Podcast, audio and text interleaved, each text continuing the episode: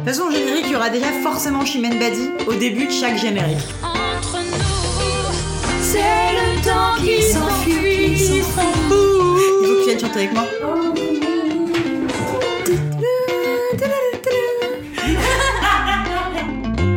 Bienvenue, vous écoutez Entre nos lèvres, un podcast qui raconte les vraies histoires autour de la sexualité, mais pas que. Et là, vous devez vous demander d'où vient cette voix que vous ne reconnaissez pas. Moi, c'est Claire, et quand j'ai rencontré Céline et Margot, je venais de créer un podcast qui s'appelait Pile et qui parlait de livres et du bon moment pour les lire. C'était en 2018 et franchement, on avait l'impression d'être 10 à se lancer dans le Far West du podcast, chacun sur son petit cheval de course, avec sa petite spécialité. En vrai, on était beaucoup plus nombreux que ça, mais quand même, on pouvait faire des soirées dans des bars sans que ça devienne un festival avec des invites. Et c'est autour d'un verre avec d'autres podcasteurs qu'on a commencé à papoter. Entre le rire de Céline qu'on entend deux étages plus bas et la sagacité de Margot à chaque phrase, je les ai tout de suite adorés. Et notre amitié a grandi au fil des années.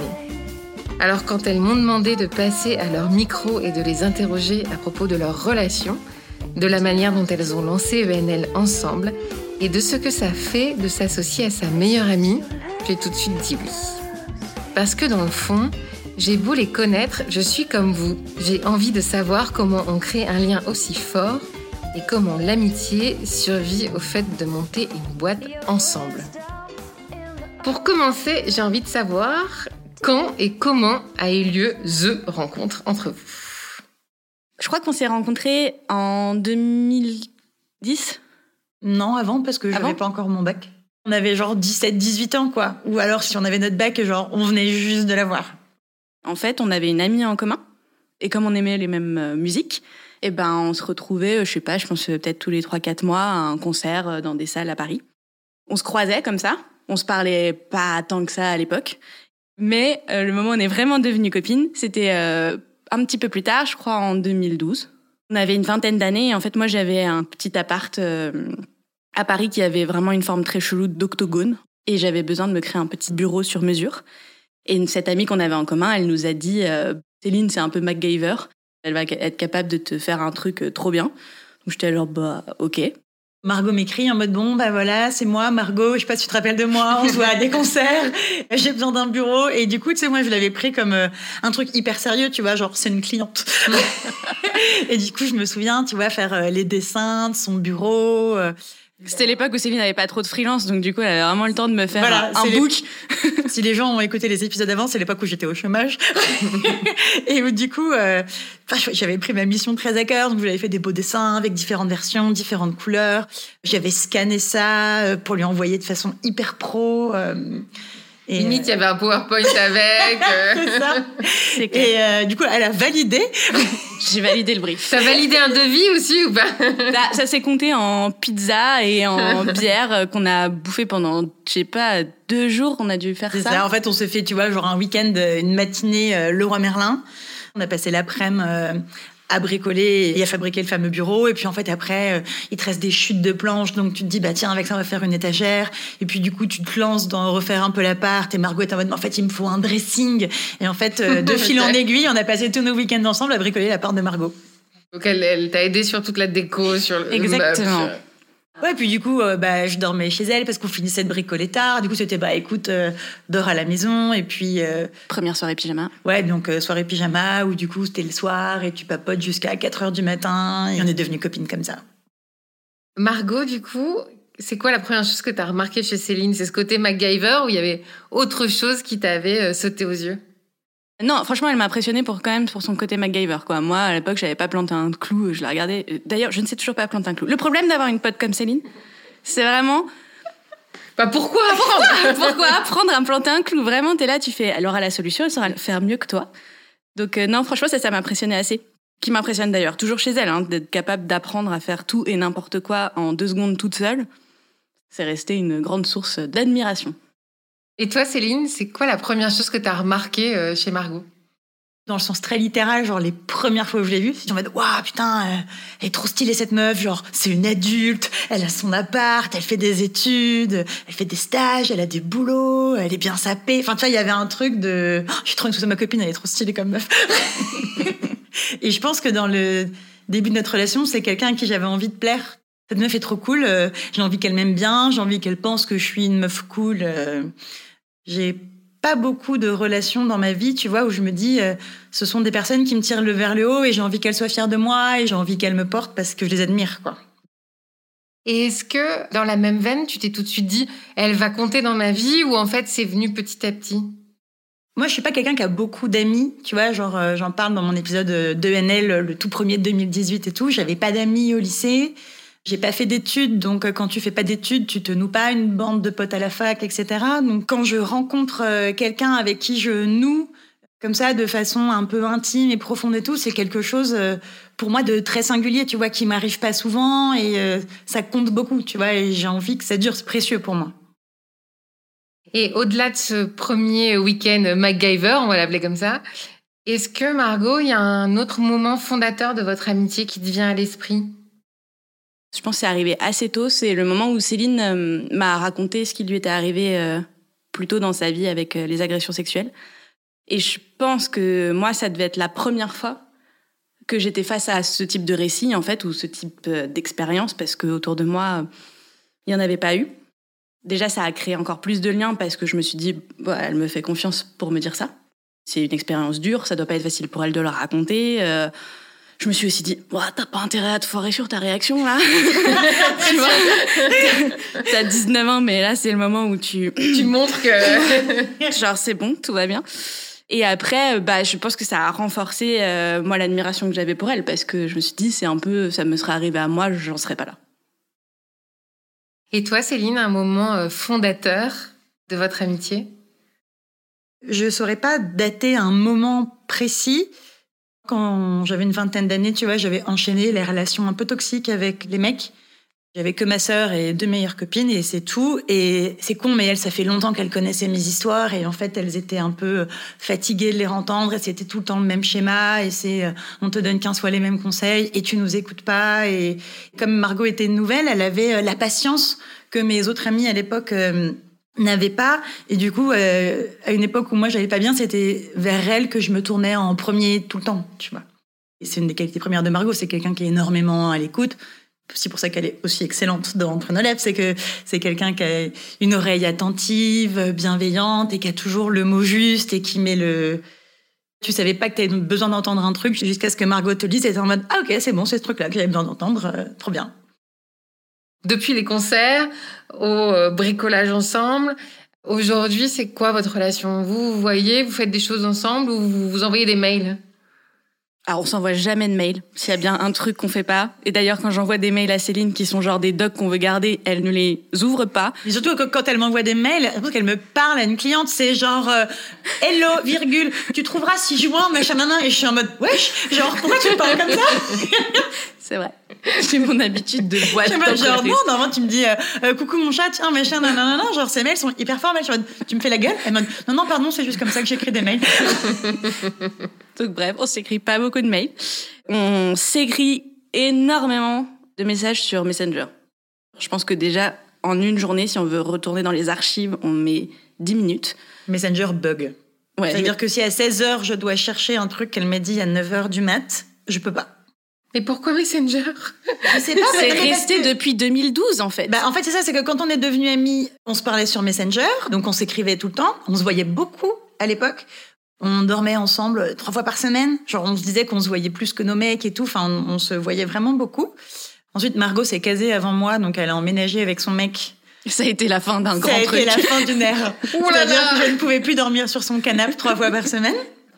Vous dormez plus jamais ensemble? Quand on part en vacances ensemble. Mais non, on ne dort plus ensemble euh, en soirée pyjama comme avant parce que bah, maintenant, on a toutes les deux un mec dans notre lit et qui veut pas se barrer. On est, un des peu femmes mariées, tu te Oh rends là là Ah, dis pas ça. Bon, et ENL, comment est-ce que euh, c'est arrivé? Qui a eu l'idée? Euh, En quelle année c'était? Voilà, qu'est-ce qui s'est passé? Avec Margot, on bossait pas mal ensemble. Moi, quand j'étais en freelance, Margot était une de mes premières clientes et ça se passait bien. Et ensuite, comme j'en parlais dans le portrait sur ma vie pro euh, il y a quelques temps, j'avais monté une boîte avec deux mecs et ça s'est pas bien passé du tout. On passait notre temps à se dire putain, mais ce truc, ça aurait été tellement cool qu'on le fasse ensemble. Et je pense que si j'avais pas fait ce truc-là, déjà, aucune de nous deux n'aurait pu savoir qu'on aurait pu faire un truc parce que j'ai les critiques beaucoup, mais sans ces deux mecs-là, j'aurais jamais su ce que c'était que de vouloir monter une entreprise, de comment on la gère, et en fait de te rendre compte que c'est possible, qu'en fait n'importe qui peut monter sa boîte.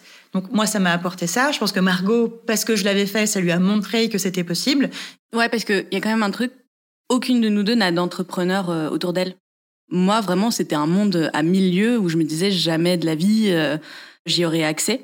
Et de voir Céline le faire, même avec des mecs qui étaient nuls, elle y arrivait quand même. Je me suis dit, on devrait réussir à faire un truc chouette ensemble. Donc vous vous dites, ok, c'est possible de monter une boîte, mais euh, entre nos lèvres, au départ, euh, c'est pas une boîte, c'est une émission de podcast. Donc ça, ça vient comment? Quand moi, je me casse enfin, que je dis, allez, ce truc-là, c'est fini, j'arrête. Margot me dit, oh, putain, mais trop bien, ça y est, on va enfin pouvoir faire un truc toutes les deux quand on en discutait, on se disait que nous, ce qu'on aimerait faire, c'était un podcast, tu vois. C'était le, le moment où ça commençait tout juste à émerger en France. Là, tu vois, à ce moment-là, on est en 2017. Moi, quand je parlais de podcast aux gens, ils me disaient, hein, quoi, c'est quoi un podcast? Un podcast? Donc, c'était vraiment pas du tout connu. Et on se disait, putain, c'est trop cool. On aimerait trop faire un podcast, mais on savait pas du tout euh, sur quoi. Et on avait beau brainstormer ou se dire, bah tiens, sur quoi on pourrait le faire? La bonne idée venait pas. Et tu vas pas lancer un truc si t'as pas une idée euh, qui t'anime ou que tu trouves méga chouette, quoi. Et la bonne idée, bah, elle s'est présentée euh, un peu étrangement. En gros, on faisait une soirée pyjama, toutes les trois avec ta sœur, en l'occurrence. On s'est mis à se confier des choses plus personnelles et plus délicates sur notre rapport à la sexualité. Malgré le fait que, bah, tu vois, Céline, elle m'avait dit des trucs très tôt dans notre relation, j'avais pu lui en dire d'autres. On avait déjà réussi à créer un climat de proximité ben, il y avait quand même des trucs qu'on n'arrivait pas complètement à se dire, à s'avouer, parce qu'on avait trop peur de l'image que ça allait renvoyer euh, les unes des autres sur euh, le plaisir, le désir, euh, ce qu'on était à l'aise ou pas de faire, comment on se sentait dans nos corps avec les autres. Tu vois, par exemple, ma sœur, on est vraiment très très proches. On était en coloc toutes les deux à l'époque, on vivait ensemble. Et tu vois, je pouvais me targuer de dire qu'avec ma sœur, on se disait tout, qu'on n'avait aucun secret l'une pour l'autre. Et pendant cette soirée, elle a dit des trucs que elle avait jamais osé me dire avant parce qu'elle avait peur euh, de mon jugement, du que je le répète à nos amis en commun et que eux puissent la juger aussi. Et ça m'a brisé le cœur de me dire que euh, il y avait des choses en rapport avec la sexualité qui pouvaient générer tant de honte et tant de tabous et autant de peur à l'idée euh, d'en discuter, quoi. Qu'est-ce qui était différent ce soir-là pour que justement vous osiez chacune avouer des choses dont vous n'aviez jamais parlé? Dès que toi, tu acceptes de te montrer vulnérable, en fait, les autres le font. Par miroir, par mimétisme, par même euh, envie de te répondre ou de te mettre à l'aise toi aussi. Et en fait, bah, ça s'est fait comme ça. L'une de nous a dit quelque chose, une autre a répondu, et en fait, d'un coup, ça s'est créé, quoi. Presque par loyauté, en fait. T'as un peu ce truc-là, c'est genre, tu m'as fait confiance pour me dire ça, je peux te confier quelque chose d'autre en échange Pour moi, il y a aussi euh, une question d'ambiance. C'est quoi cette soirée? Euh, Dans quelle disposition on est? Et je sais que quand on est toutes les trois avec Margot et ma sœur, on va se faire euh, des martinis, on va mettre la musique à fond, on va danser et chanter sur des chansons de notre adolescence. et puis après, on va se mettre sous la couette et puis on va se mettre un film qu'on adore toutes les trois. Et après, on va papoter dans le noir avec trois, quatre bougies. Et, je pense pour moi une connexion et une énergie qui s'instaure à ce moment-là. Et après, le moment où tu te mets à papoter, dans une espèce de connivence et d'énergie un peu particulière qui fait que les choses, elles coulent beaucoup plus facilement. quoi. Et c'était un peu une soirée comme ça. Quels ingrédients vous avez gardés de cette soirée-là pour créer ENL Bah déjà, par exemple, on n'a jamais enregistré en studio. On reproduit une soirée euh, entre amis où on mange, on passe un moment ensemble, on apprend à se connaître, on boit un peu, on discute, on rigole, et après, on décide d'avoir une discussion euh, à cœur ouvert, mais ça s'est toujours fait dans nos appartements. On leur fait découvrir euh, là où on habite, comment on cuisine, ce qu'on fait dans la vie, on, discute de tout ça. C'est aussi tout cet espace-là qui, au bout d'un moment, te permet d'oublier le micro. Parce qu'au départ, les gens l'oublient pas le micro. hein. La première fois, quand tu n'as jamais parlé devant un micro, tu n'as jamais enregistré un podcast, et tu te retrouves avec cette espèce d'énorme filtre anti-pop devant toi, tu peux difficilement euh, te dire euh, c'est que une soirée pyjama. Donc c'est vraiment, je pense, tout ce qu'on a réussi à mettre en place avant qui aide les gens à rester dans cette ambiance et dans ce cocon qu'on a ré- réussi à créer, quoi.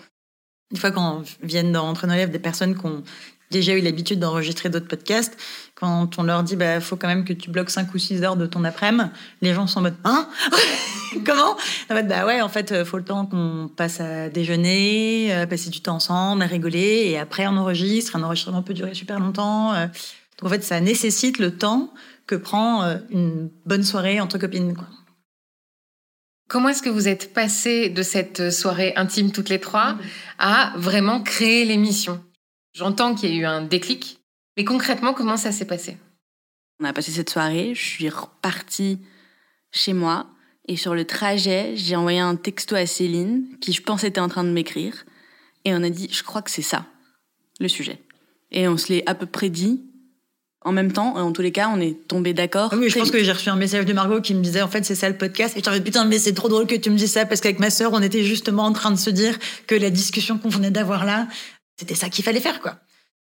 J'ai pas eu grand chose à confier pendant cette conversation parce que euh, moi j'avais plus de choses que j'avais sur le cœur et que j'avais besoin de dire parce que moi ça j'avais fait tout ce travail là avant. Donc c'était surtout Margot et ma sœur qui discutaient. Pendant cette discussion, moi j'étais dans une position d'auditrice, je les écoutais parler et moi ça me faisait un bien fou de les entendre. Et euh, Margot, à ce moment-là, était plutôt dans une position euh, d'actrice, elle échangeait, etc. Et elle, ce qui lui a fait du bien, c'était de se confier. Du coup, on avait euh, vécu la chose de façon différente, mais en fait, c'est ce qui faisait un podcast, c'était t'as quelqu'un qui se confie et t'as quelqu'un d'autre qui écoute. Et on s'est dit, mais en fait, c'est ce truc qu'il faut faire, quoi. Et je pense que concrètement, le lendemain, on avait le nom. Dans les deux heures qu'on suivit, moi, j'ai déposé le nom de domaine. j'ai déposé tous les noms sur tous les réseaux sociaux du monde. J'étais en mode, OK, on sait pas quand est-ce qu'on se lance, mais là, Internet est prêt. on arrive. C'était un peu euh, le truc un peu chouette de ce moment-là. C'est qu'au moment où on a l'idée, on se dit trop bien. C'est lancé peut-être euh, quatre mois plus tard. Le premier épisode est sorti. L'épisode est sorti quatre mois plus tard, mais nous, on a commencé à plancher dessus tout de suite. Parce que, euh, avec Margot, ce qui est magique dans le fait de bosser toutes les deux, c'est qu'en fait, euh, on appelle ça jouer au ping-pong. C'est-à-dire que, euh, on se dit, ah bah tiens, faudrait qu'on fasse ça. L'autre dit, ah bah ouais, tiens, faudrait qu'on fasse ça. Et puis, moi, j'ai telle idée. Ah ouais, mais ton idée, elle est trop cool. Mais du coup, faudrait qu'on rajoute ça en plus. Ah ouais, mais du coup, ce que tu viens de dire, ça me donne cette idée-là. Et en fait, euh, en partant d'un tout petit truc, à la fin, on arrive à construire un truc ouf. Ouais, puis quand on est deux, ça avance vite. Et ce qui est assez rigolo avec ce podcast, parce qu'au départ, effectivement, c'était juste un podcast, mais quand on l'a imaginé, on s'est pas cantonné qu'au podcast. Tout de suite, on s'est dit, mais en fait, c'est super. Et en fait, je pense que peut-être deux semaines après, on était genre, mais un jour, on aura un café et une boutique et ceci. Et, Et, on écrira un livre. et on écrira un euh, livre. Et en fait, on était tout de suite dans un truc. euh, Minus et Cortex veulent conquérir le monde, quoi. Ce qui était drôle aussi, je pense, c'est qu'on avait tout de suite envie de faire un projet ensemble et le projet, il était très professionnel. On savait que l'émission allait être trop cool et on avait trop hâte de se mettre aux enregistrements. Mais dès le début, on fait ça avec tout le sérieux qu'on met dans notre travail. Donc, euh, on avait 50 000 Google Docs, on avait une charte graphique expliquée en 25 slides de PowerPoint, on avait une grille de questions. Aujourd'hui, si tu regardes euh, nos documents de travail, on pensait à des tas de trucs qui ont pour la plupart pas vu le jour, mais euh, tout de suite, c'était un jour, ça va être un gros truc. Tout de suite, il y avait une forme d'ambition, en fait. Au début, quand euh, on a commencé à monter, que ça nous prenait beaucoup de temps euh, à toutes les deux, je me rappelle de mon mec qui disait Ah, mais t'es contente, c'est un super loisir. Et j'étais là, je le regarde, je fais C'est pas un loisir Pour m'amuser, je vais faire autre chose que de passer 12 heures à réécouter une émission et à faire de la dentelle pour savoir comment placer le souffle et le machin. Oui, quand on s'amuse, on on fait pas des Google Docs. Voilà, genre, j'adore, mais c'est pas un loisir. Et on l'a jamais vu comme tel. Vous l'avez pris au sérieux dès le départ, en fait. Bah, on montait notre boîte, quoi. C'est-à-dire qu'en fait, on n'a pas monté les statuts de notre société avant janvier 2022. Pourtant, nous, en 2018, on avait déjà le sentiment de monter notre entreprise à toutes les deux, quoi. Le podcast, il existe toujours pas, mais comment est-ce que tu commences Tu vois, genre, euh, on a l'ambition de se dire un jour, on va être grande, mais comment est-ce qu'on passe de rien à ça, tu vois? Et donc, on s'est dit, ok, bah nous, notre force, c'est quoi? C'est qu'on on sait bien écrire, on sait bien raconter des histoires et on sait faire les trucs euh, joliment. On s'est dit, le compte Instagram, ça va être hyper fort pour nous parce qu'on va pouvoir avoir un feed hyper beau, hyper graphique. Du coup, on crée ce compte Instagram toutes les deux et tout de suite, on commence euh, à essayer de le faire connaître. euh, on essaie de réfléchir au profil qui pourrait être intéressé par notre compte Instagram. On va commencer à discuter avec ces gens. et avec le temps, comme ça, on fait grandir une communauté alors que le podcast n'existe toujours pas. 30 jours avant, on commence à le teaser, genre J-30, J-15, J-10, etc. Et le jour où le premier épisode sort, tu vois, c'est pas énorme, mais on a genre 1000 écoutes le premier jour, ce qui, à l'époque, est un truc de fou, tu vois. Est-ce qu'il y a quand même des moments de doute dans cette première phase euh, de l'émission? Non, au début, il n'y a pas de doute. Les doutes, ça arrivait beaucoup plus tard. Et puis, il y a surtout pas de doute tant qu'on n'a pas commencé à enregistrer. Oui, tu vois, c'est ça. C'est Parce que là, on a l'air super, mais en vrai, on savait pas ce que c'était qu'enregistrer une émission. On se disait vraiment, on va mettre le micro au milieu de la pièce, on va discuter, ça va être super, on va mettre ça en ligne tout de suite. Moi, j'imaginais vraiment qu'on allait enregistrer une intro, enregistrer une conclusion, faire nos petits génériques avec euh, nos rires et tout et tout, et puis au milieu, genre, juste uploader la discussion qu'on avait eue. Il y a des gens qui font ça. hein. Oui, moi je comprends pas, mais non, mais ah, je pense que ça peut marcher pour certains formats, tu vois. Nous, c'est pas possible. Pas sur 5-6 heures en tout cas. Oui. non, mais tu vois, l'en- l'enregistrement le plus long, ça a été avec Laetitia, c'était l'épisode 6. On a 7h30 de rush. Tu peux pas balancer à quelqu'un 7 heures d'enregistrement comme ça. Tu fais pas Paris-Marseille avec les rushs d'entre nos lèvres. Oui, puis en plus, euh, on est en 2018, à l'époque, euh, c'est les formats courts qui marchent. On dit déjà que le podcast est un peu long et qu'on se fait chier. Donc, si tu veux, les podcasts de même 45 minutes, déjà à l'époque, on nous disait euh, c'est long, quoi. Donc, tu, balances 7 heures. Mm. C'était c'était pas possible. Et vous doutez pas sur euh, votre capacité à trouver des gens qui vont avoir envie de vous raconter tous les détails de leur vie euh, intime? Pas trop. Déjà parce que au départ, on se dit bon, il y a mon épisode, il y a l'épisode de Céline. Bon, déjà, on a Ça en fait deux déjà. Ça en Ça en fait fait deux. deux. Et après, on avait pris un petit peu de sécurité, c'est-à-dire que dans notre entourage, il y avait quand même quelques personnes dont on connaissait les histoires et on se disait que ce serait chouette. Et ils ont été d'accord pour être nos cobayes pour euh, les premiers épisodes. Je pense que concrètement, quand ils ont dit OK, ils savaient pas ce que ça allait devenir. Et, Et ils regrettent Non, je pense ils regrettent regrettent pas. Mais en fait, tu vois, ça a pris très vite parce que euh, on n'avait pas non plus 15 000 potes avec des histoires incroyables. On avait des proches dont on se disait, OK, eux, c'est des histoires qu'il faut impérativement euh, raconter et partager. Mais c'est pas le cas de tout le monde. Et aussi, tout le monde n'est pas prêt à se prêter à l'exercice ou tout le monde n'a pas fait un travail de déconstruction nécessaire pour venir euh, livrer euh, sa parole dans le podcast, tu vois. Mais en fait, ça fait cinq épisodes et direct pour l'épisode 6, à partir de cet épisode-là, c'est Laetitia et après, tous les gens qui arrivent, c'est des gens qui nous ont écrit, tu vois. Et comment est-ce que ça s'emballe après? Ça s'emballe tout de suite, de façon assez saine, par le bouche à oreille. Moi, je me rappelle, j'étais hyper vénère parce que à l'époque, on parlait pas du tout d'anorgasmie. Et en fait, on sort notre épisode et en même temps arrive sur Instagram, t'as joui. Et là, je fais putain, c'est notre sujet. Mais évidemment, un compte Instagram avec ce nom et la facilité d'Instagram et les textes, ça va euh, tout péter. Et effectivement, c'est devenu un méga phénomène. Et moi, j'étais genre, mais merde, quoi Genre, j'ai pris sur moi, j'ai raconté cette histoire au micro à un moment où personne ne le disait. Et c'est même pas nous qui décollons comme des oufs. Donc, on n'a jamais décollé comme des oufs. Mais par contre, ça a vraiment fait euh, petite boule de neige, quoi. Ça a commencé comme ça à, à grossir petit à petit parce que je pense qu'en fait, les gens écoutaient, trouvaient ça chouette et le partageaient à leurs amis. Et là, on a euh, Laetitia qui nous découvre. Elle est photographe et vidéaste et euh, créatrice de contenu. Et sur euh, Instagram, elle a une communauté de, tu vois, 20 000 abonnés, un truc comme ça.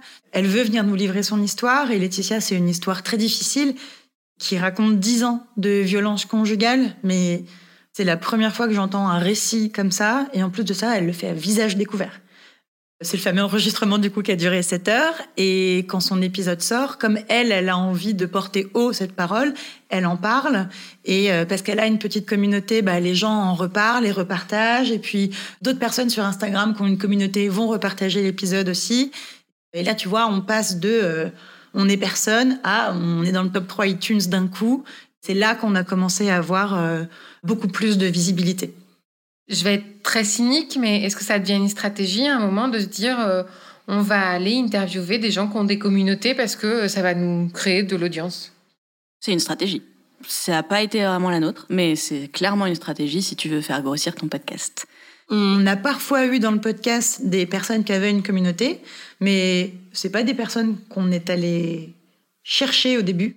Nous, on avait cette volonté de faire venir des personnes inconnues, tu vois, parce que le but du podcast était de dire tout le monde se pose des questions et suite les personnes qu'on est allé chercher un peu plus tard, c'est plus parce qu'à un moment, on s'est rendu compte que c'était toujours un peu les mêmes profils qui nous écrivaient et on avait envie de représenter euh, plus de diversité ou de raconter de nouvelles histoires, tu vois, parce qu'il y, a des personnes aussi qui se sentent pas légitimes de prendre la parole, de raconter euh, leur récit et nous, du coup, ce sont des gens qu'on est allé chercher, quoi.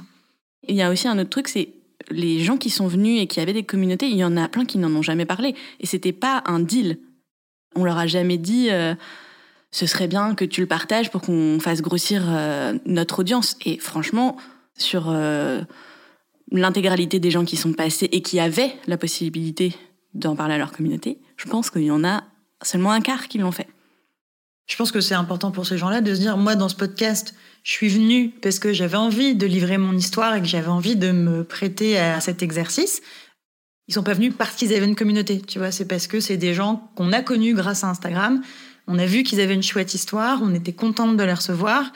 Le peu de fois où on a eu des personnes avec des communautés, on s'est un peu pris dans la tronche en mode, ah, encore quelqu'un du monde d'Instagram. Et je dis, en fait, c'est juste qu'on l'a identifié sur la photo, que tu as été voir, tu as vu qu'il avait un nombre d'abonnés, mais en fait, t'as pas écouté ce récit en te disant, ah, cette histoire, elle était un peu en dessous, je suis sûre que cette personne a été castée parce qu'elle avait du monde qui la suivait. Non. Il y a eu plusieurs fois des gens qui avaient des mini-communautés, genre de 2-3 000 personnes. Et même ceux-là, les gens nous disaient, ce sont des influenceurs. J'étais genre, mais on le savait pas. Ils nous ont écrit un mail. Est-ce qu'il n'y a pas aussi le fait qu'il y a des gens qu'on a beaucoup vus dans plein de podcasts différents à une époque? Ça donnait un peu l'impression qu'ils faisaient euh, la tournée. Alors ça ne veut pas dire que leur histoire n'était pas intéressante ou pertinente pour tel podcast et tel podcast et tel podcast, mais ça pouvait créer peut-être une petite saturation, une petite euh, lassitude de on voit toujours les mêmes personnes. Ouais, peut-être, mais c'est aussi pour ça que on a aussi arrêté. Tu vois, au départ, nous, quand des personnes avec des communautés venaient vers nous, si on trouvait que l'histoire était chouette, on se disait ah cool, Évidemment que tu espères que ça va quand même être un levier pour ton podcast. C'est hypocrite de dire euh, non, on n'est pas contente quand on a plus d'écoute. Tu vois, évidemment qu'on était contente. Mais en fait, on s'est rendu compte que euh, les gens ne le faisaient pas forcément. Parler du podcast euh, derrière. On s'est aussi rendu compte que notre communauté avait le sentiment d'être trahie si on invitait quelqu'un qui avait une communauté. Et puis que parfois, on faisait partie d'un plan de com cette personne, elle avait un livre, un truc à sortir et que du coup, euh, nous, on crée cet épisode, mais elle était effectivement euh, très présente médiatiquement d'un coup. Et toi, t'es là, tu fais Ah, en fait, je savais pas, moi, j'ai juste cru qu'elle voulait venir. Donc c'est vrai que euh, aujourd'hui, bah franchement, on le fait quasiment plus. Quels sont les critères pour choisir les histoires alors? La diversité, Ouais, au début c'était vraiment la diversité du récit, on faisait très attention à ça. Et à un moment on a ajouté euh, la diversité des personnes aussi, parce que c'est pareil, euh, à chaque épisode en fait on a une photo, qu'elle soit de dos ou de face. Photo que vous prenez vous-même Ouais. Ouais. Et en fait, à un moment, euh, c'est pareil, notre communauté a fini par nous dire, bah, vous êtes mignonne, mais il y a vraiment pas beaucoup de diversité dans vos profils. Vous interrogez que des petits blancs parisiens. J'étais genre, ah non, il y en a plein qui viennent de plein d'endroits, mais c'est vrai, par contre, vous avez raison, euh, on n'a pas assez de diversité. Et ça, en fait, on pouvait pas tellement le savoir parce que nous, on castait sur mail. Mais après, du coup, nous, ce qu'on a fait pour euh, essayer de pallier à ça, c'est justement d'aller chercher des personnes parce que c'est aussi une question de représentation et c'était aussi de notre responsabilité pour que ces gens nous écrivent, qu'ils se voient. Ça a été notre travail à nous d'aller chercher, donc principalement via Instagram, des personnes racisées pour leur dire bah, est-ce que vous voulez venir raconter votre histoire à notre micro? Et comme ça, en fait, euh, d'autres se sont mis à nous écrire et on a pu euh, continuer euh, avec une programmation qui reflétait plus nos désirs à nous de raconter toutes les histoires. Comment est-ce qu'on passe d'entre nos lèvres le podcast à entre nos lèvres l'entreprise, la boîte? En fait, au départ, c'est pas du tout encore une entreprise. Margot, quand on lance Entre nos lèvres, elle est toujours à temps plein en CDI. Donc en fait, elle n'a pas beaucoup de temps à donner à Entre nos lèvres. Donc elle y passe ses pauses déj. Quand elle a du temps libre au travail, on est toutes les deux, on s'écrit, elle y passe ses week-ends. Je vais me prendre un procès. Et donc, du coup, pendant ce temps-là, on réfléchit, on est ensemble, on pense à tout. Mais dès qu'il faut qu'il y ait du temps de main-d'œuvre, c'est beaucoup moi. Tu vois, je suis en freelance, j'ai du temps libre. Et puis quand on commence, on met longtemps avant de trouver un bon équilibre euh, parce que on enregistre. Et puis Céline monte pendant des jours, des heures, ce qui elle lui prend vraiment trop de temps et qui moi en fait me fait sortir du processus euh, de créer ce podcast. Donc je sers pas à grand chose en fait, même si j'ai moins de temps, je c'est pas chouette quoi. Et moi, en fait, je suis tout le temps full sur la prod du podcast, tu vois, le nez dans le montage, le nez dans les, euh, raccords édito, les machins et tout. Et autant Margot, elle m'envie de pouvoir passer mon temps sur Entre nos lèvres et de pouvoir passer du temps sur notre bébé. Mais en même temps, moi, je lui envie le fait de, quand elle est là, bah, c'est les trucs cool, c'est on discute, on parle de ce qu'on va faire, de notre vision, d'écrire et tout. Et donc, il y a un déséquilibre un peu bizarre à cette période-là où euh, moi, j'ai l'impression d'y passer trop de temps et pas sur des trucs sympas. Comment est-ce que cette répartition, elle évolue? On se dit, bah en fait, peut-être que euh, on peut répartir en deux parties. C'est-à-dire, c'est moi qui récupère euh, le fichier au départ. Et je fais une première écoute où j'enlève tous les off. T'as forcément plein de moments où quelqu'un a bu un coup, quelqu'un a rigolé, on est parti sur autre chose, ça a dévié. Je dis à Céline, enlève tout ça. Et de ça, je fais le travail édito. Je retrouve aussi un peu, moi, ce que j'aime bien dans mon métier, c'est j'ai une matière et il faut en faire une version condensée, il faut améliorer le résultat. Et donc, j'enlève à Céline peut-être un tiers. Ouais, c'est ça. C'est-à-dire qu'avant, j'avais un fichier de trois heures où il fallait que je fasse tout toute seule. Là, Margot, il passe une première fois, je récupère un fichier de deux heures, je le renvoie à Margot, elle me refait les derniers ajustements, je récupère un fichier d'une heure et demie, et après, là, je fais de la broderie jusqu'à obtenir un épisode de 45 minutes. Mais moi, j'économise un temps de fou. Du coup, je dégage du temps pour faire d'autres choses et pouvoir être avec Margot sur d'autres trucs. Parce qu'en fait, ce qui est aussi très frustrant, on va être ensemble en amont sur les idées et tout et tout. Et après, il y a un moment où en fait, il faut produire les trucs. Et moi, je vais être dans le temps de production. Et Margot va être en mode, mais vite, finis de produire pour qu'après, on ait le temps d'avancer sur autre chose. Et je me dis, attends, faut que je finisse ça. Et après, on se met au reste. Et là, du coup, ce qui est cool, c'est que j'ai enfin le temps d'avancer sur d'autres trucs. Et c'est le moment, tu vois, où on commence à réfléchir de, OK, on a le podcast, mais euh, qu'est-ce qu'on pourrait faire de chouette après? Ça te donne l'impression que votre relation de travail, elle s'est construite dans la douleur ou elle s'est construite finalement euh, petit à petit avec le temps? Ben franchement, au départ, c'était un peu dans la douleur. Puis Margot, elle avait aussi un truc qui revenait tout le temps au début, genre le trauma de ma boîte d'avant où je me suis cassée parce que je faisais tout toute seule et que j'avais trop de taf. Et Margot, du coup, qui voyait que je faisais beaucoup du taf toute seule parce qu'elle était sur son CDI à côté, qu'elle avait pas le temps, elle était en mode, mais tu vas me claquer entre les doigts. Quand j'étais fatiguée parce que j'avais monté jusqu'à 4 heures du matin, c'était en mode, euh, mais euh, t'es sûr que tu vas pas arrêter euh, et, et elle était tout le temps, tout le temps en panique que je plaque tout. Et en même temps, on avait un équilibre un peu bâtard. C'est-à-dire que moi, je travaillais, mais je faisais travailler Céline. Donc en fait, une partie de son équilibre financier repose sur moi. Je peux pas y accorder du temps, mais je peux compenser par ailleurs en faisant en sorte qu'elle ait des missions régulières et qu'elle ait pas à avoir euh, le problème qu'elle avait quand elle était dans sa boîte d'avant. C'est-à-dire, je ne peux pas passer autant de temps sur cette mission qui me rapporte rien parce que j'ai besoin de gagner d'argent. Tant que j'ai pas été full sur le truc, j'étais pas à l'aise.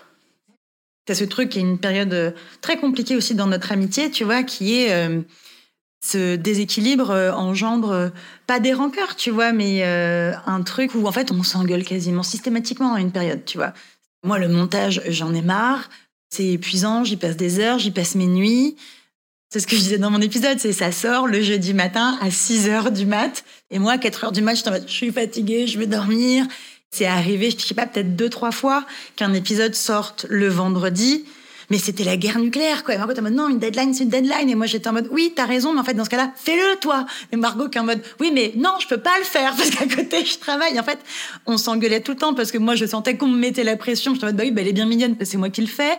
Margot qui me disait, mais attends, t'es pas cool de me dire ça parce qu'en fait, moi, j'aimerais bien y être et pas avoir mon taf à côté et être avec toi.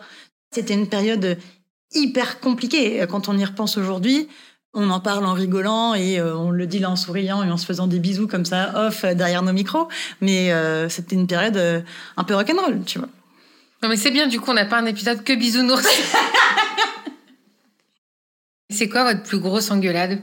Bah, c'est le livre. Lionel a failli mourir, quoi. On a failli jamais reprendre.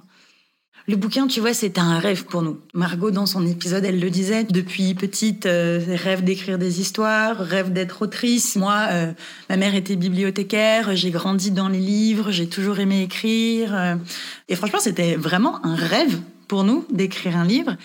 Et à quel moment est-ce que ce rêve, il crée votre plus grosse engueulade? En fait, on a lancé le livre et notre boutique en même temps. Notre éditeur nous avait donné un délai très très très très court pour euh, rendre notre manuscrit. Et du coup, Margot a dû commencer à travailler toute seule sur le livre pendant que moi je codais la boutique. Et le moment où moi j'arrive sur euh, le livre, faut se dire que Margot, ça fait deux mois qu'elle était toute seule dessus, et on est en plein deuxième confinement entre octobre et décembre 2020. Et on doit rendre le livre début décembre. Margot, elle a recueilli toute la matière, et maintenant il faut qu'on en fasse un livre. C'était vraiment un énorme boulot de réécriture. Ce dont on se rend pas compte, c'est une conversation à l'oral dans un livre écrit. Déjà que nous, on fait un gros travail de montage sur le podcast, donc c'est déjà une matière éditée, mais là, il faut rééditer et rééditer encore et garder la substance de ce que raconte la personne, mais changer les phrases, changer ses mots et rendre euh, cette matière littéraire, en fait, qui ne l'est pas au départ. Et en fait, ce moment est hyper compliqué dans nos relations à nous deux parce que euh, moi, je peux abattre une quantité de travail monstrueuse pendant, j'en sais rien, huit mois non-stop. Et en fait, là où Céline, effectivement, elle est capable de faire un énorme sprint, moi pas. Et du coup, on arrive sur un moment où, en fait, on est obligé de le faire. J'ai quand même essayé de négocier avec l'éditeur en disant, en fait, vraiment, est-ce nécessaire qu'on vous le rende à ce moment-là? Ils insistent en disant, oui, absolument, il faut absolument que ça sorte à telle date. En fait, on n'a vraiment pas assez de temps pour le faire. Et très sympathiquement, ils disent, bah, dans ce cas-là, vous ne toucherez pas votre avaloir. Ah ouais, ok, d'accord, on en est là. Moi, j'ai jamais entendu d'éditeur faire ce type de menace à de jeunes auteurs qui te disent je vais te le rendre, mais en fait là, un mois, c'est trop chaud. Pour une question de délai, en fait. Ouais, pour une question de délai. Pas une- un truc de genre euh, je te le rendrai jamais et salut. C'est vraiment est-ce que tu peux nous laisser deux semaines de plus? Et c'est non. Du coup, ce qui se passe, c'est que là, on se retrouve toutes les deux clacos, à devoir pondre un truc colossal en un mois. On est toutes les deux usées.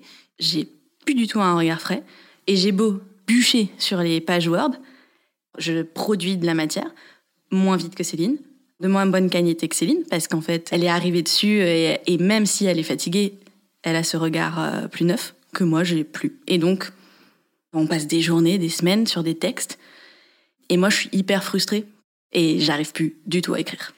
Je suis en train de vivre mon rêve, ce que je crois être quelque chose que je sais faire, et ça marche pas. Ouais, et puis vraiment, ça me ravive le truc. Genre, en fait, tu n'es pas capable de le faire. De toute évidence, Céline peut le faire, mais toi, non. Donc en fait, quelle est ta légitimité là-dedans? Et juste, euh, je suis bloquée devant ces pages, et ce qui arrive assez vite à ce moment-là, au final, c'est Céline m'énerve parce qu'elle arrive à faire euh, ce que j'arrive plus à faire. J'arrive même plus à voir euh, où est le bon et pas le bon dans ce que je produis, et Céline repasse sur tout ce que je fais. Donc en fait, je lui fais faire le double de travail et juste, à quoi ça sert que je l'ai fait? Parce qu'apparemment c'est pas bon. Enfin, tu te dis, je fais que de la merde. Même si je sais que tous ces textes, il y a un peu de moi dedans, j'ai pas l'impression d'y avoir participé. Tu remets tout en question. Tu te dis, mais en fait, est-ce que j'aurais pu créer ce podcast sans Céline? Est-ce que j'aurais pu créer quelque chose sans Céline? Est-ce que je suis capable de créer un truc Donc on s'engueule beaucoup. Et franchement, c'est 100% ma faute. C'est pas que c'est ta faute, c'est qu'en fait, ce qui est hyper compliqué à gérer pour moi, c'est de devoir ramer pour deux et derrière de pas avoir quelqu'un qui me dit euh, putain trop bien, bravo, vas-y, tu gères, trop cool, merci, tu vois. Du coup, moi, je suis hyper pas bien parce que bah, je me sens seule. J'essaye de la préserver, j'essaye de bosser comme une tarée. Et à côté de ça, genre, on s'engueule quand même. Donc, euh, moi, je suis en mode genre, putain, c'est pas juste, quoi. Genre, j'essaie de tout faire au mieux. Et en fait, euh, ça va pas. Et en même temps, je comprends ce qu'elle ressent, donc je lui en veux pas. Je pense qu'au fond, on s'en veut pas l'une à l'autre parce qu'on se comprend l'une et l'autre. Pour moi, c'est trop dur à gérer. Et pour Margot aussi, tu vois. Donc franchement, c'est une période hyper bâtarde. On finit par boucler ce livre, dont la sortie est prévue, euh, je crois, fin février euh, 2021, tu vois. Donc genre deux mois après.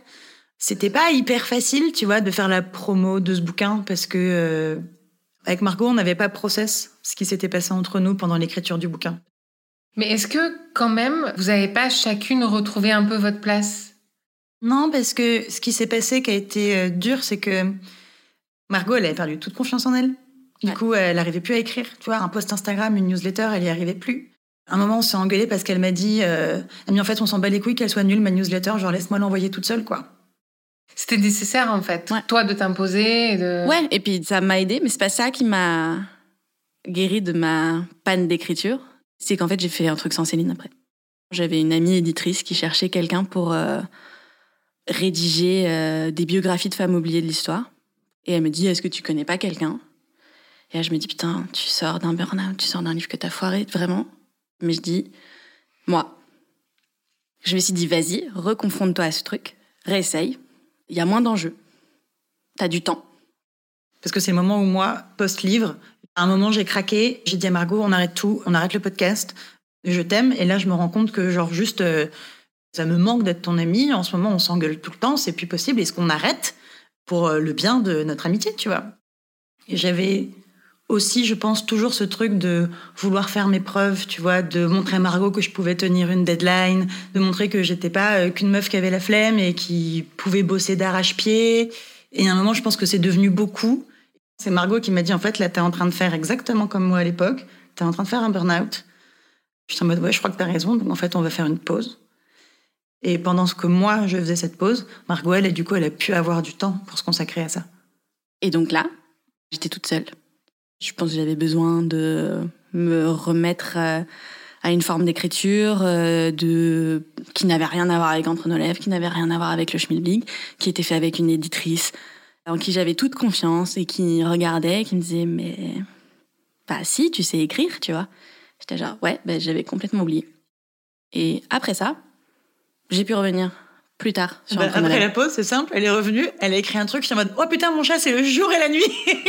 Genre, non, mais, mais, moi, j'ai jamais douté du fait qu'elle savait écrire. Margot, euh, j'ai toujours été admirative de son travail et de tout ce qu'elle savait faire. Et pendant toute cette période où elle avait cette panne par rapport à l'écriture, moi, à aucun moment, je pensais que Margot écrivait mal, tu vois. Et en fait, ce qui était compliqué pour moi, c'est que le nombre d'heures que j'ai pu passer à essayer de faire reprendre confiance en Margot, et lui raconter toute sa valeur et à quel point elle était merveilleuse et à quel point non, je n'aurais jamais, jamais, jamais, jamais pu faire euh, entre nos lèvres euh, sans elle. C'était pas suffisant, tu vois. Euh, je pense qu'elle avait besoin du regard de quelqu'un d'autre aussi parce que je pense Margot, elle est passée d'un job en entreprise. C'est pas la même chose que de le faire en indépendante. Et là, c'était la première fois, tu vois, qu'elle pouvait créer un truc toute seule, de toute pièce, de A à Z et sans moi. Et c'est hyper précieux de savoir faire les trucs seule. Et quand elle est revenue, c'était ma Margot d'avant. Au-delà de ce travail d'écriture que tu fais, comment est-ce que tu retrouves ta place Alors, comment est-ce que ça se rééquilibre vraiment euh, à la fin de cette pause? Ce qui est de marrant, c'est que je pense que notre histoire peut différer un peu. Moi, je me rappelle d'un moment où, effectivement, Céline avait envie d'arrêter et moi, je savais pas trop. Et je me rappelle que je lui ai dit, bah écoute, on a le choix entre deux choses. Soit on arrête entre nos lèvres et on met en avant notre amitié, soit on décide d'être des associés. Peut-être que pendant un temps, il va falloir séparer des trucs. Quand elle me dit ça, tu sais, j'étais en mode. euh, Là, est-ce que c'est parce qu'elle n'est pas encore redescendue qu'elle me dit des trucs hyper froids Ou est-ce que. euh, Est-ce qu'elle est en train de me quitter ou en est-ce fait qu'elle est, ouais, un peu en train de me larguer, tu vois Genre. euh, Ah, moi, j'avais pas cette impression-là. J'étais vraiment genre très euh, neutre sur le truc. Pragmatique Pragmatique. Ah mais Margot est hyper pragmatique. Moi pas du tout, tu vois. Genre, euh, je pense qu'à ce moment-là, on met en opposition nos deux éducations. Où moi le travail ce sera jamais le truc le plus important de ma vie. Ce sera toujours mes amis d'abord, mon bien-être d'abord, euh, ma vie personnelle d'abord. Margot, pas du tout, tu vois. Sa vie personnelle est évidemment très importante et elle va pas négliger ses amis pour autant ni rien, mais le travail a pour elle une place beaucoup plus importante qu'il n'en a une pour moi. Donc je pense que ça aurait été beaucoup plus facile pour moi si elle m'avait répondu oui, ok, on arrête ENL. Je pense qu'on aurait arrêté ENL. Mais c'est parce qu'elle euh, voulait pas. elle a dit non. Et, non, euh, j'ai pas dit non, je t'ai pas forcé. Juste, j'ai dit, euh, je, je pense que c'est dommage. Et c'était pas vraiment on arrête d'être amis. En soi, on est toutes les deux, on va re-s'écrire des messages toute la journée sur euh, Messenger. Je sais que ça va repartir. Juste, on a eu un truc un peu pas drôle. Mais par contre, c'est vrai, je sais pas, moi, si on se serait remis d'avoir arrêté. Je pense que ça aurait fait un truc bizarre dans notre histoire. Après ça, qu'est-ce que vous avez appris à faire pour euh, prendre soin de votre amitié? On a recommencé nos lèvres et c'est revenu au fur et à mesure. euh, c'est pas reparti comme si c'était rien passé, mais c'est reparti. Je me ressentais mieux dans mes pompes, je savais de nouveau écrire, il y avait moins ces frustrations. On avait eu beaucoup de sujets de Discord ces derniers temps, donc en fait, on les connaissait, on avait vu en fait ce que ça donne dans le pire. On savait aussi que plus jamais en fait on allait se retrouver avec un projet comme le livre, parce qu'on a aussi décidé que plus jamais nos projets ne dépendraient de quelqu'un qui va nous imposer quelque chose. Donc demain, on va sortir des choses, mais c'est selon notre calendrier, selon nos capacités. Et s'il y en a une qui est malade, une qui va mal, une qui arrive pas à écrire, une qui a besoin de 15 jours en Thaïlande parce qu'elle n'en peut plus, ça suivra ce cours-là. Le livre, par exemple, si juste on l'avait auto-édité et qu'on était arrivé à un moment où on se rendait compte que là, ça fonctionnait plus, que Margot arrivait pas à écrire, on se serait juste dit, eh ben, on va le faire plus tard. On fait pause.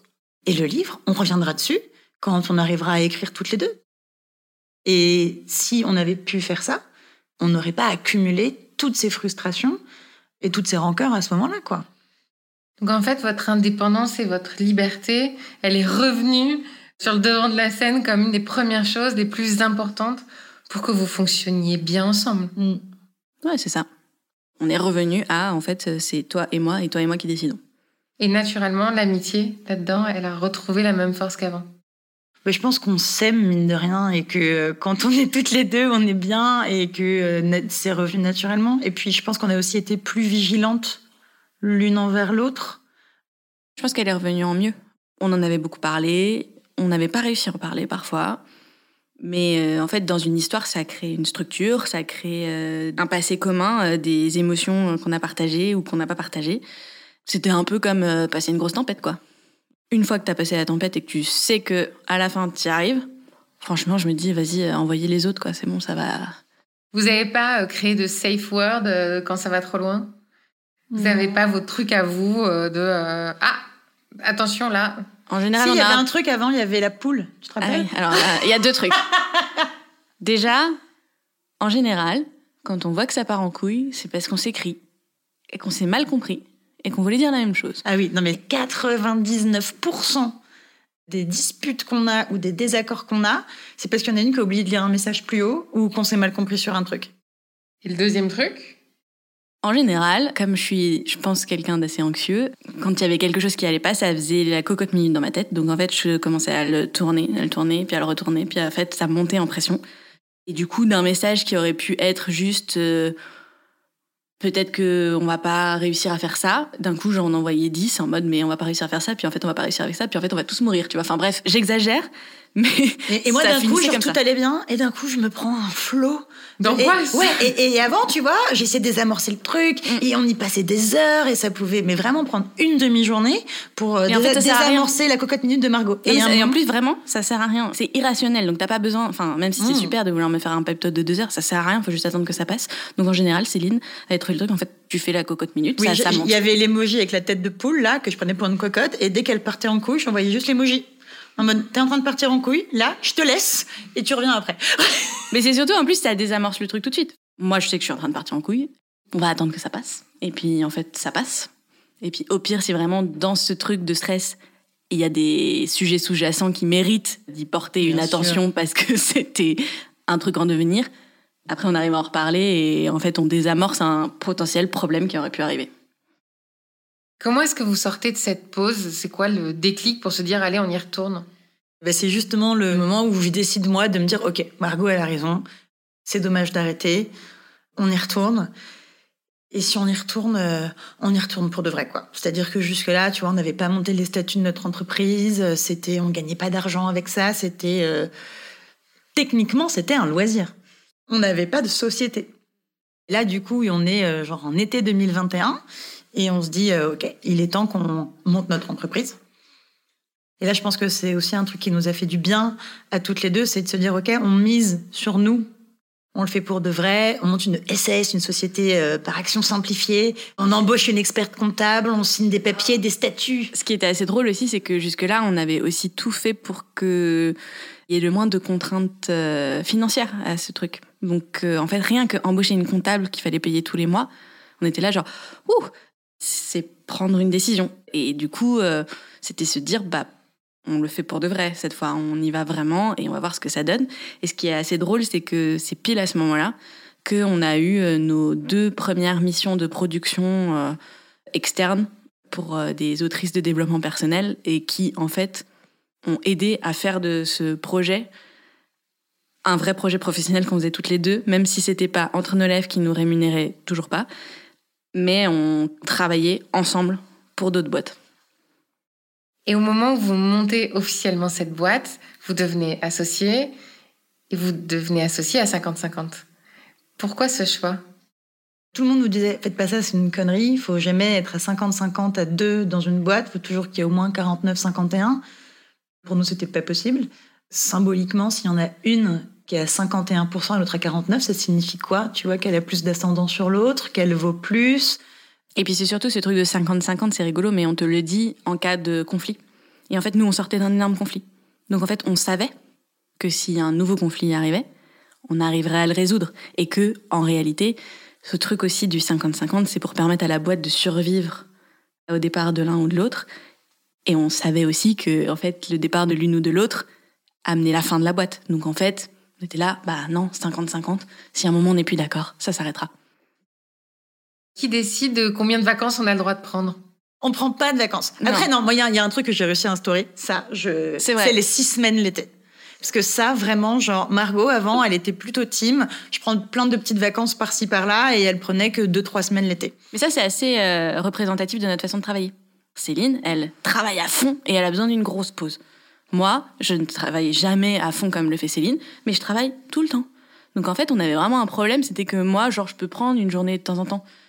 Parce que ça va me suffire, parce qu'en fait, je ne suis pas à son rythme euh, quotidien. Et donc, euh, le seul truc qu'on a dû accorder, c'est effectivement Céline qui a dit, bah, il va falloir ces six semaines, cale-toi dessus. Mais en vrai, c'était pas mal de l'instaurer parce que ça aussi, ça permet une vraie pause et ça permet que quand on revient, on a eu le temps de passer notre été à faire autre chose. Entre nos lèvres, c'est 7 jours sur 7. Pas 24 sur 24, mais on n'est pas loin. C'est non-stop. Et six semaines l'été, moi, c'est vital parce qu'en fait, si j'ai que trois semaines, je déconnecte pas. J'ai fait l'inverse de ce que je voulais faire avant, qui était j'ai un boulot, le soir quand j'ai fini la porte, c'est fini. Moi, j'ai un boulot, je le porte avec moi, H24, tout le temps. Honnêtement, c'était pas la vie que je voulais. C'est celle que j'ai et elle me plaît, mais j'ai besoin d'avoir des moments où c'est pas dans ma tête. Il y a des moments où vous décidez, ceci est un moment d'amitié, ceci est un moment de discussion boulot. Est-ce qu'il y a des moments où vous la dessinez même artificiellement? On avait essayé un peu, mais en fait, on n'y arrive pas trop. C'est pas une charge, c'est pas non plus chiant quand on est toutes les deux de parler d'entre nos lèvres à un moment ou un autre parce qu'en fait, bah, c'est nos parties de ping-pong et c'est ce qu'on aime. Par contre, je pense que là où on arrive à maintenir un bon équilibre, c'est qu'on a des amis en dehors avec qui euh, on parle pas du podcast, qui potentiellement on l'écoute plus. Et en fait, on a ces moments-là en dehors de nous, quoi. Tu vois, quand on part en vacances ensemble, on y arrive. Peut-être que les deux premiers jours, on fait que de parler de boulot, mais en même temps, on est en vacances, donc il se passe pas de trucs nouveaux dans le boulot. Et là, on arrive à avoir des moments où euh, on se parle pas du tout de travail, tu vois. Ça demande euh, une forme de désintox. Est-ce qu'il y a un truc chez l'autre dont vous ne pourriez plus vous passer? Depuis les débuts de NL Moi, Margot, c'est mon moteur. Elle a toujours ce truc qui revient de j'aurais pas pu le faire sans toi. Toi, t'aurais pu le faire sans moi parce qu'en fait, t'avais les outils, t'avais les capacités de produire le truc, tu vois. Alors que moi, sans argent, je pouvais pas le faire. Et moi, ce que je lui réponds, c'est t'as raison. Peut-être que j'aurais pu lancer mon petit podcast, le monter toute seule, faire mon petit compte Instagram, monter mon petit site internet, mais moi, ce serait resté un petit truc. Parce qu'en fait, je suis toute seule, j'ai la flemme. Tu vois, genre... On y revient. Mais c'est vrai. J'ai le sentiment qu'il me faut un moteur, moi, tu vois. Sinon, je me laisse trop divertir par plein de trucs. Si j'avais la flemme de faire mes devoirs à l'école, c'est parce que je préférais toujours mille fois faire autre chose. Je préférais regarder des films, je préférais écrire des chansons, je préférais écrire des histoires. Je me laisse happer par tous les trucs qui se passent dans ma tête et que j'ai besoin de créer. Et je pense que si j'étais toute seule sur Entre nos lèvres, je papillonnerais. Elle m'a transmis euh, le sentiment d'ambition. Je me serais contentée de beaucoup moins. J'aurais pas eu envie de monter une entreprise, j'aurais pas eu envie de m'imposer ce stress, j'aurais Margot, elle m'a appris la rigueur. Je ne sais pas si c'est le truc qu'elle aura envie de transmettre aux gens, mais elle m'a aidé à me structurer et elle m'a aidé à. Elle m'apporte ce truc, tu vois, de moteur, quoi. De, en fait, euh, on peut faire des trucs de ouf et, euh, et regarde, franchement, c'est pas si chiant. Et en fait, j'ai même plus la flemme. Et toi, Margot, qu'est-ce qu'elle t'a apporté, Céline? Qu'est-ce qui te manquerait chez elle si demain euh, vous faisiez plus NL ensemble? Elle a cette grande capacité être toujours très calme et à pouvoir euh, prendre les variations d'émotions des autres. Elle est tout à fait capable de le faire aussi quand on fait des enregistrements de podcast, tu vois. Enfin, c'est une qualité qu'elle a de pouvoir moduler comme ça et de comprendre ce que tu veux dire, de t'arriver à se mettre à ta place et de quand même, même si des fois t'as pas envie de l'entendre, réussir à apaiser tout ce que toi t'as dans ta tête parce qu'elle arrive à rendre tout euh, facile. Il y a un truc de simplicité quand elle travaille. Euh, c'est même des trucs qu'on se dit souvent. C'est elle te dit mais vas-y fais-le, crois-y. De toute façon ça va marcher. Enfin tu vois à la fin on va réussir à faire tout ce qu'on s'était dit. Elle m'a vraiment appris à dédramatiser tout. Et vraiment je suis contente parce que être obsédée des deadlines c'est une bonne chose pour réussir à construire ce que tu veux. Mais moi, j'avais vraiment l'impression que si on respectait pas ça, on allait tout rater. Enfin, vraiment, j'y mettais une énorme pression. Et en fait, c'est aussi ce que m'a appris Céline. Tu n'as pas besoin de cette pression pour créer. Tu vas quand même créer. Tu vas quand même avancer. Tout va bien se passer. Et c'est pas parce que tu vas être psychorigide sur une date. Tu vas juste te faire du mal, en fait. Respire un bon coup. Apprends à respecter euh, aussi ton rythme et le mien. Et en fait, on continuera et on n'a pas besoin d'être aussi dur envers nous-mêmes, tout va bien se passer. En fait, toi, t'es le petit soleil et toi, t'es le petit moteur. Peut-être on peut conclure comme ça.